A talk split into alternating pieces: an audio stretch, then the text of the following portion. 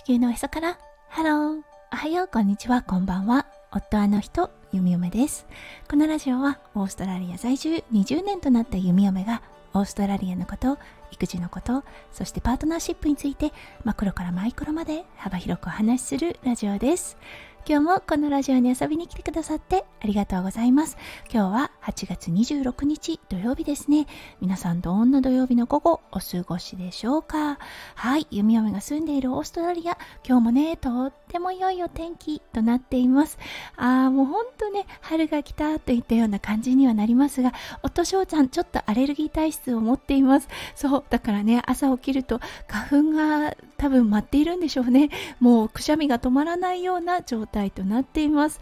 ああ、春はウキウキするけど、この季節でもあるよなと思い起こさせる季節がやってきたなと思います。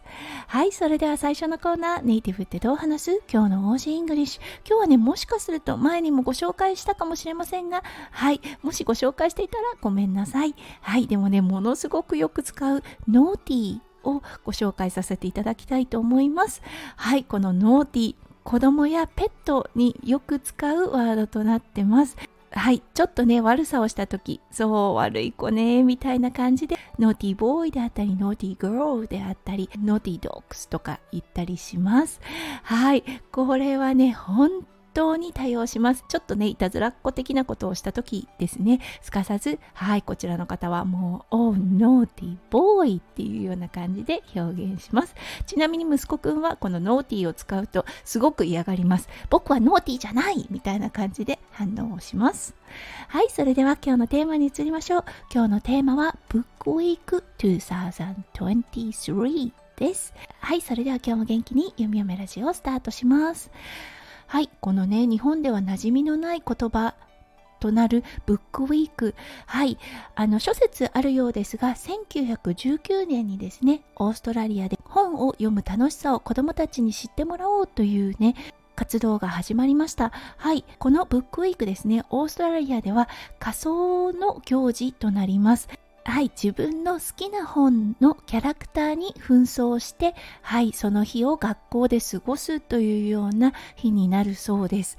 はい、そしてね、息子くん、去年まではね、このブックウィーク、特に何かしたというようなことはありませんでした。確か去年はね、アンパンマンの本とアンパンマンのぬいぐるみを持たせたような気がします。ただ、ママに持たされたから持っていったというような感覚だったと思います。はい、だけどね、もう3歳10ヶ月となった今年、ははい今年はねそろそろ始めようかなと思いました。はいそしてこの時期になるとそうデパート等でねこのブックウィークのコスチュームが売られ始めます。はいもうあのかなりのねビッグイベントとなるのでスーパー等に行けばはいコスチュームが買えるというような形になります。そしてねいろいろあったんですコスチューム。うん、でね、どれがいいかなって思ったんですが、まだ3歳10ヶ月ということで、そう、パーツのないものを今年は選びました。うん、例えばね、オーストラリアでよく見かけるのが、ハリー・ポッターのコスチュームであったり、そうなってくると帽子であったり、魔法の杖というのかな？というようなものが出てきます。そうだけどね3歳10ヶ月なかなかその付属品を持ちながら遊ぶということはしないですよね。むしろ邪魔になる。はい。そしてねあの海賊とかのコスチューム等もありました。これもしっかりですね。例えばあの片目を閉じるようなあの眼帯があったとしてうん、これをつけている息子くんが全く想像できなかったので今回はね息子くんが今ね一番大好きなそう乗り物のテーマをピックアップしました。はいそして今日のサムネにもある通り弓嫁が選んだのはパラメティック救命救急医のユニフォームを選びました。はい息子くん昨日コスチュームを買ってね着せてみた後しばらく鏡の前から動きませんでした。はい、それくらいね、なんかこう、誇らしげな感じで自分の姿を眺めていました。もう昨日はね、救急車が乗った本を2人でじっくりと読みましたそして息子くんもねやはりあのもうかなり理解力が深まってきているなと思いますこれはね何をする車かなというような感じで質問をしたところ痛い人とかね血がいっぱい出てる人を病院に運ぶんだよというような感じで言っていました。そうそしてそうだね。うん。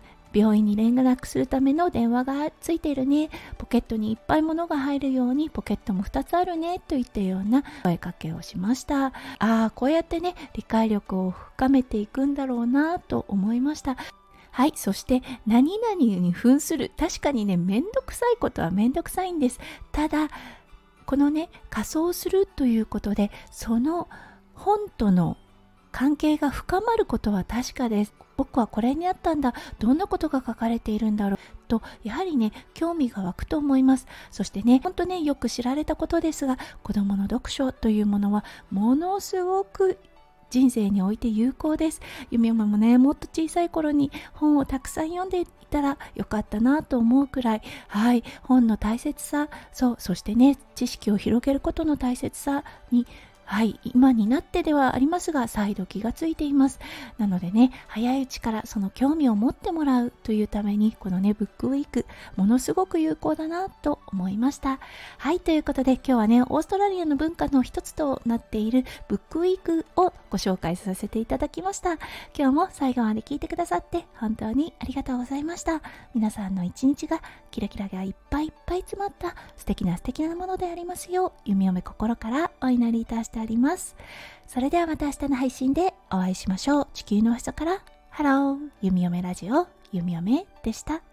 じゃあね、バイバイ。